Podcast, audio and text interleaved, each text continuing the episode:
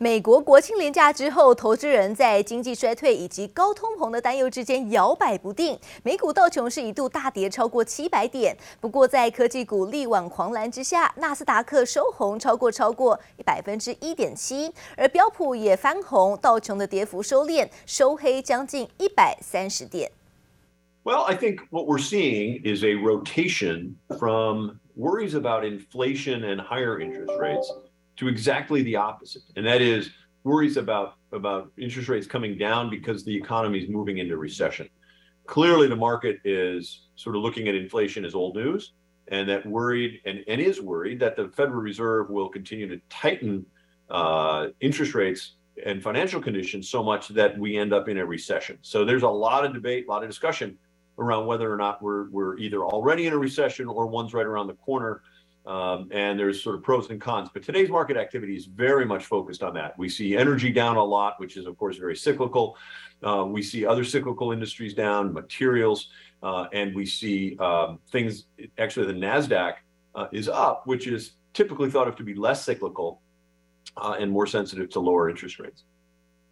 市场剧烈震荡，两年期跟十年期的美债殖利率出现了倒挂现象，加深经济衰退的担忧。而类股当中，以能源材料类股的表现较差，太阳能股还有银行股也普遍疲弱。而由于美国的经济前景迅速恶化，市场就预估联准会可能会在明年扭转货币政策，并在二零二三年的年中来降息。为了在先进制程的竞赛当中取得领先的地位，英特尔在近期就揭露了四奈米的制程细节，使用了 EUV 生产，将会大幅度的减少制程的复杂性，而后续应用在生产 PC 的处理器，期望在二零二五年的技术领先。而南韩大厂三星也不落人后，近期把目标放在半导体封装技术，成立专门的小组，要强化晶圆代工客户合作。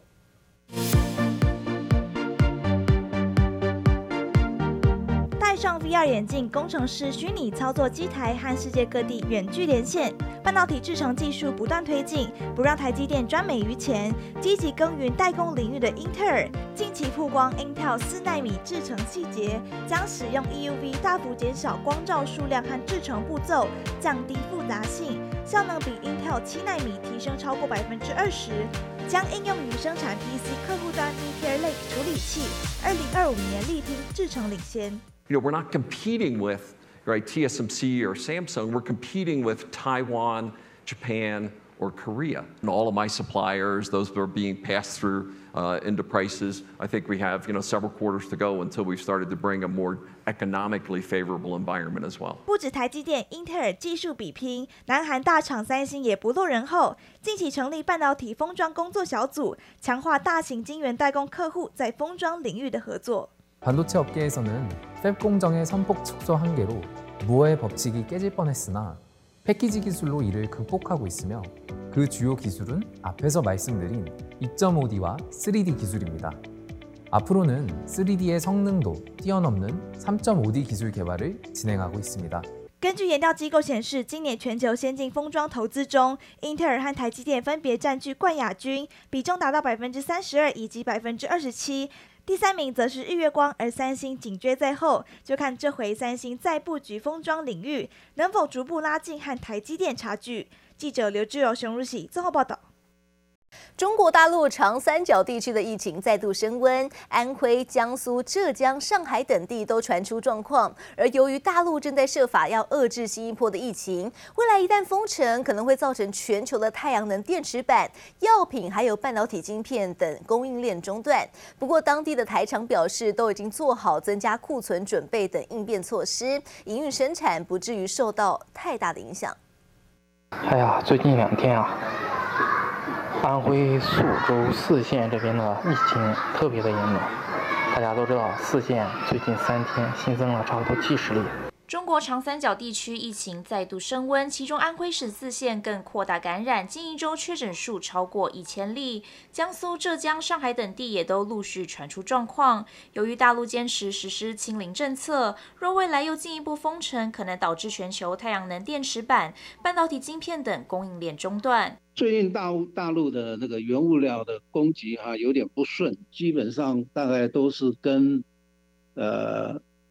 poly 啊，就是 poly 有关。同时间，由于这个俄乌的战争的影响呢，造成通膨哈，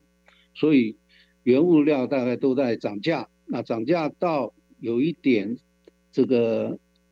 客户不太能够接受的一个程度。江苏是全球太阳能电池片和晶圆的生产重镇，更制造超过三分之一的太阳能板。对于相关地区疫情增温，国内业者则密切关注。而在半导体方面，力晶旗下十二寸晶圆代工厂晶和也落脚安徽合肥，涵盖一百五十纳米、一百一十纳米、九十纳米、五十五纳米等制程，月产能十万片，目前正常运作。但市场高度担忧，若当地对外运输受阻，对全球半导体业的供给影响。呃，我想我们上海厂哈，在经历这两年的一个疫情哈，我们已经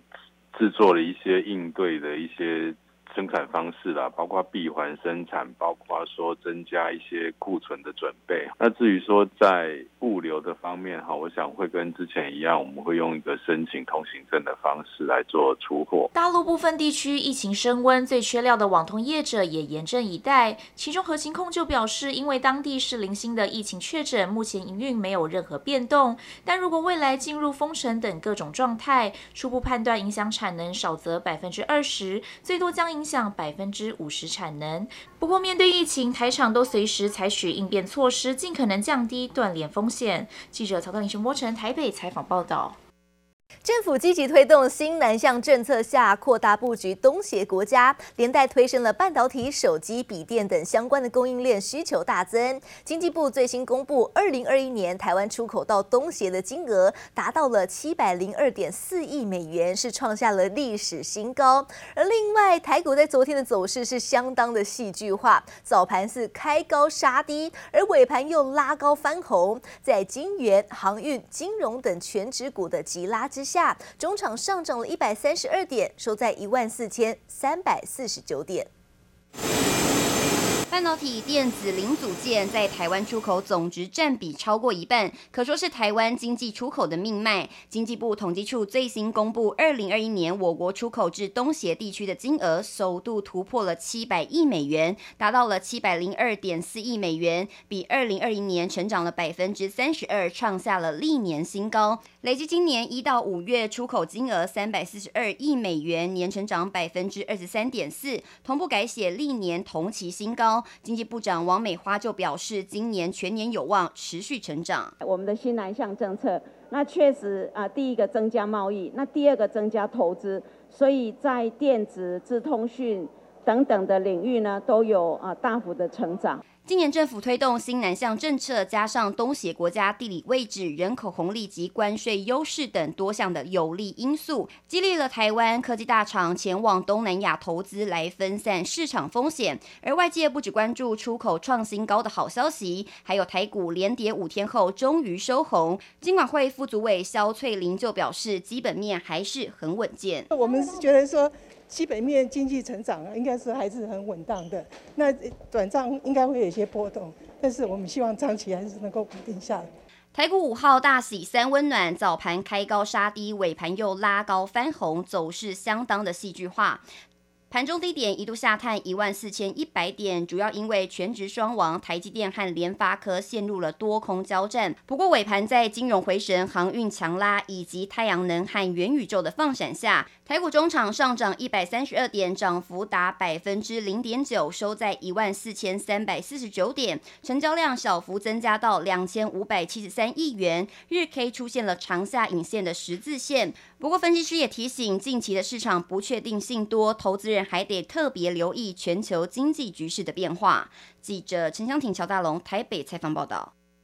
专业市调机构吉邦科技在公布了七月上旬的面板报价，已经有部分的电视面板价格是开始止跌，而其余的尺寸的跌势也普遍收敛。而由于前一期的百分之十以上的降至百一成以内，而反映了厂商减产的效应奏效，有助舒缓友达跟群创的营运压力。而昨天外资转买进群创一点五万张，而自营商则是连三天买进了友达跟群创。而看到佳士达，尽管消费性的电子业务面临到全球的通膨挑战，但是受惠资讯跟商业工业用的产品、医疗还有网络通讯各个产品线的需求是持续畅旺的，带动了佳士达在六月的合并营收是逆势创下历史新高，月增百分之二十一，年增百分之十五。而同时，今年第二季上半年的营收也都刷新了历史纪录。而看到的是，尽管货柜航运的市场是近期杂音不断，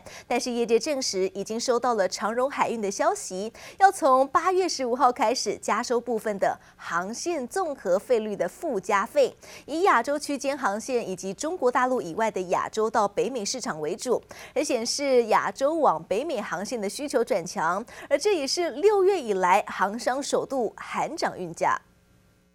一个个货柜赶出货，疫情带动电商消费需求在港人持续。长荣海运开第一枪，宣布从八月十五号起加收部分航线综合费率附加费，应该是为了哦之后所谓的这个货柜的这个旺季，也就是说呢，这些货物应该是在感恩节，甚至是圣诞节以及年底。哦，相关给这个零售商的这个部分，业界透露，长荣这次涨价范围以亚洲区间航线以及中国大陆以外的亚洲到北美市场为主，从印度、斯里兰卡、巴基斯坦以及孟加拉至美国及波多黎各的综合费率附加费，其中每二十尺柜加收九百美元，每四十尺柜加收一千美元。到时候是不是涨得成功，也要看市场的反应。还有就是说，它涨到底能不能真正涨到一千块？啊？我刚刚有分析过了，可能美东比较有机会，那 IPI 的点也有可能，因为美国 IPI 的点你还要就是说内陆点的话，可能还要从西岸呢再经过铁路运送。专家表示，虽然中国近期货量没有如预期，但其他市场需求仍然很强劲。长龙调涨之后，未来这个阳明啊，甚至日本的这个相关的这个货柜的这个业者哦，甚至是在整个马士基等等，应该也都有机会来做调整。只是说这个调整的幅度哦，跟这个时间的这个长短，我想也是一个关键。那就目前来看哦，因为传统过往七月之后本来就是所谓这个货柜的这个旺季，所以在极短线的这个部分哦，运费的调整是有机会的。分析师表示，货柜三雄上周股价走势疲弱，是因为投资人担心美国民众消费力减缓后将冲击海运需求。虽然今年运价还是持续的高涨，但如果明年美国经济因为通膨过热被联准会升息打下来之后转为衰退，就此出现持续性的下滑，还是能不能再重回高点，还得再观察。记者徐灿陈玉至台北采访报道。